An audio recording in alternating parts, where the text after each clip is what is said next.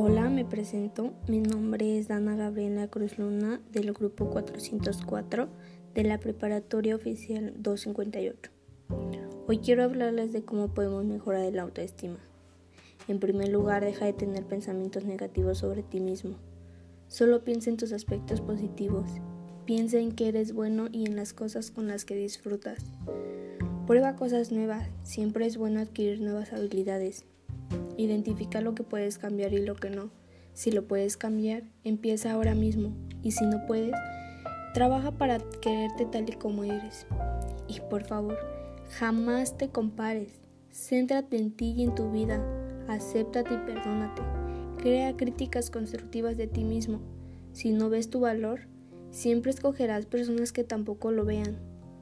Bueno, esto ha sido todo por hoy. Me despido esperando poder ayudarte. Y recuerda, en lo que piensas te conviertes, lo que sientes lo atraes, lo que imaginas lo creas.